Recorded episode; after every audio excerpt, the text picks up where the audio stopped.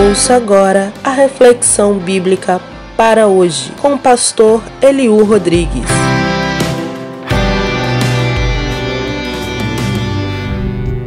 Olá, nosso abraço carinhoso para nossa filha do coração Érica, seu marido Ricardo, em Conceição do Coité, na Bahia.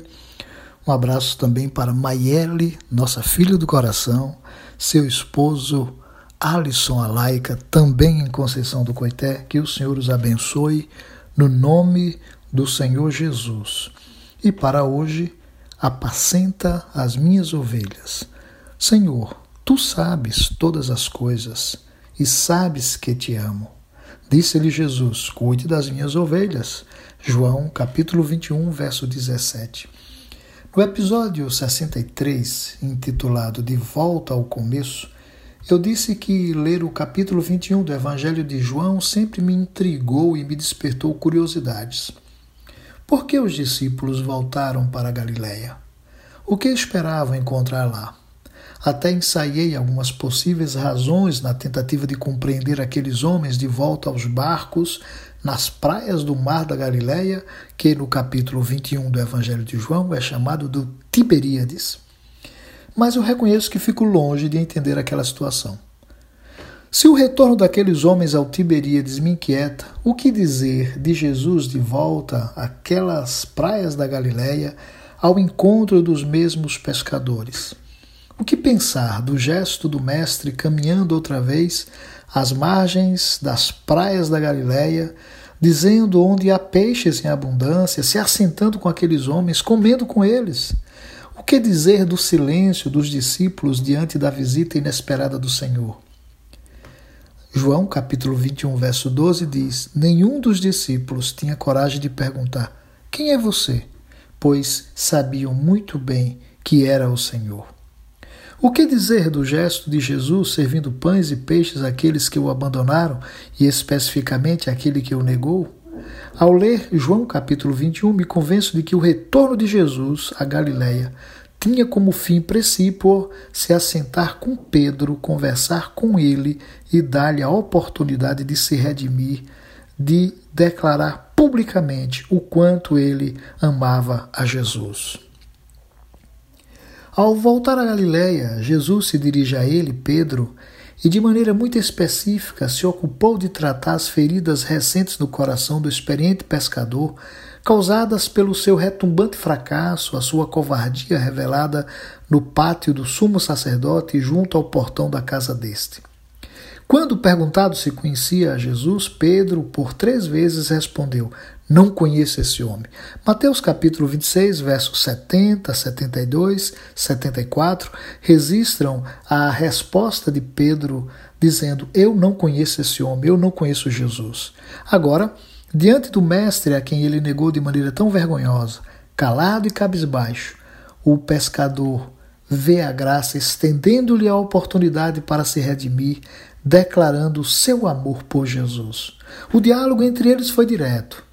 Jesus tomou a iniciativa, olhando para Pedro, apontou para os apetrechos de pesca, a rede, o barco, os 153 peixes naquela ocasião e perguntou assim a Pedro: Você me ama mais do que a tudo isto? Você me ama mais do que a estes, a estas coisas? Era como se o Senhor estivesse dizendo: Vale a pena voltar a se ocupar com estas coisas e deixar o chamado de lado? Embora haja nobreza nesta ocupação, haverá, Pedro, algo mais nobre do que se ocupar com o cuidado das minhas ovelhas? Então, mais do que oferecer perdão ao covarde pescador, a graça tinha em mente encorajá-lo a viver para o seu chamado. Naquela ocasião não cabia sermão, não cabia reprimenda, não cabiam broncas. Pedro sabia a extensão do seu erro e de como ele negou ao Senhor e traiu a si mesmo. Ele disse no passado com empáfia: Ainda que todos te abandonem, eu nunca te abandonarei. Mateus capítulo 26, verso 33. E agora, diante do Senhor Jesus, Pedro se enxerga não apenas como quem negou ao Senhor, mas também como alguém que traiu a si mesmo. E ali estava a graça dizendo-lhe que, a despeito da grave falha, não valeria a pena desistir do chamado a favor de qualquer outra ocupação. Por isso a pergunta feita três vezes: Você me ama mais do que a estas coisas? Diante da resposta dada, o Senhor devolve a Pedro a nobre ocupação do chamado, dizendo-lhe: Cuida das minhas ovelhas. Ocupe-se com estas coisas. Faça disto a sua pescaria diária. Faça do cuidado com as minhas ovelhas a sua ocupação de todos os dias.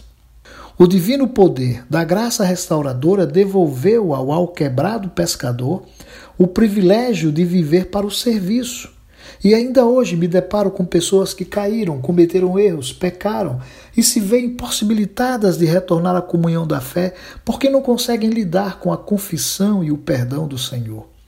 Essas pessoas não conseguem enxergar em seus círculos de fé aquelas expressões da graça que os fazem ser aceitos e, muito menos, reconduzidos ao serviço cristão. Por isso costumo dizer que as igrejas e os pastores precisam voltar de vez em quando às praias da Galileia para se encontrar com Jesus e aprender com ele sobre a graça do perdão e da restauração. Líderes de igrejas que não sabem lidar com a humanidade de seus pastores, pastores de igrejas que não sabem lidar com a sua própria humanidade, cristãos que não sabem lidar com as fraquezas dos outros cristãos. Todos precisam caminhar às margens do Tiberíades e comer peixes e pães com Jesus. Todos precisam ouvir o silêncio restaurador de uma ceia aos pés do Mestre. Todos precisam experimentar do poder restaurador de uma ceia que convida à confissão e ao recebimento do perdão, em vez de uma celebração litúrgica cujo fim é a censura e o impedimento à graça daqueles que, por terem cometido falhas e pecados, se veem privados de uma oportunidade de cura, como acontece tantas vezes nas nossas igrejas hoje. Membros de igrejas que são ensinados e orientados a não participar da ceia do Senhor porque estão em pecados, quando na verdade esta celebração deveria ser um convite à restauração. E lá estava Jesus, no Tiberíades, lá estava Pedro, lá estavam os demais discípulos, todos em redor da graça, celebrando o fato de que, se amamos a Jesus, nada será mais importante e terá maior valor que se dedicar ao serviço a Ele e aos seus servos.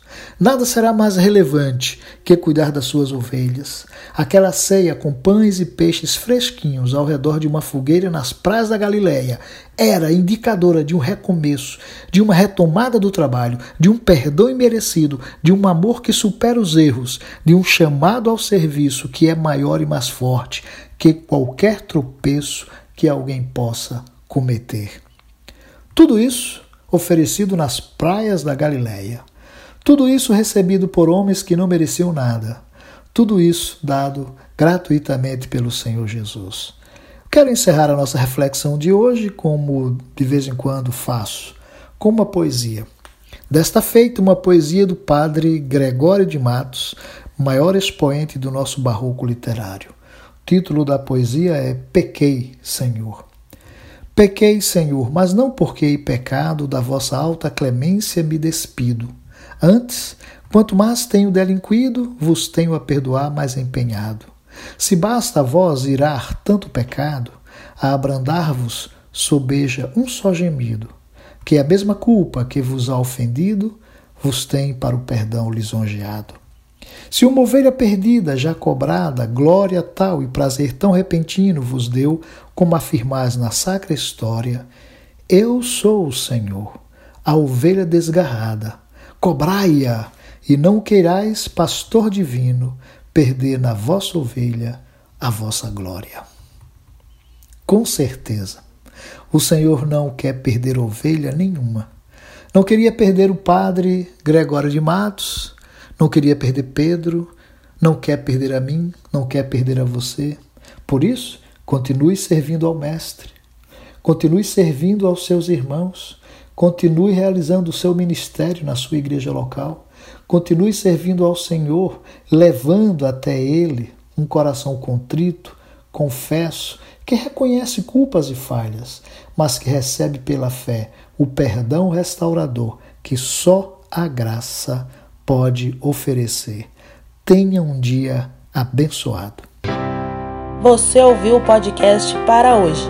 Sua porção diária de reflexão bíblica. Se você foi abençoado com essa palavra, sugerimos que compartilhe o podcast com quem precisa ouvir essa reflexão. E se deseja falar conosco, fazer alguma pergunta ou acrescentar algum discernimento do Senhor a respeito do conteúdo aqui apresentado, envie um e-mail para para hoje 2021 gmail.com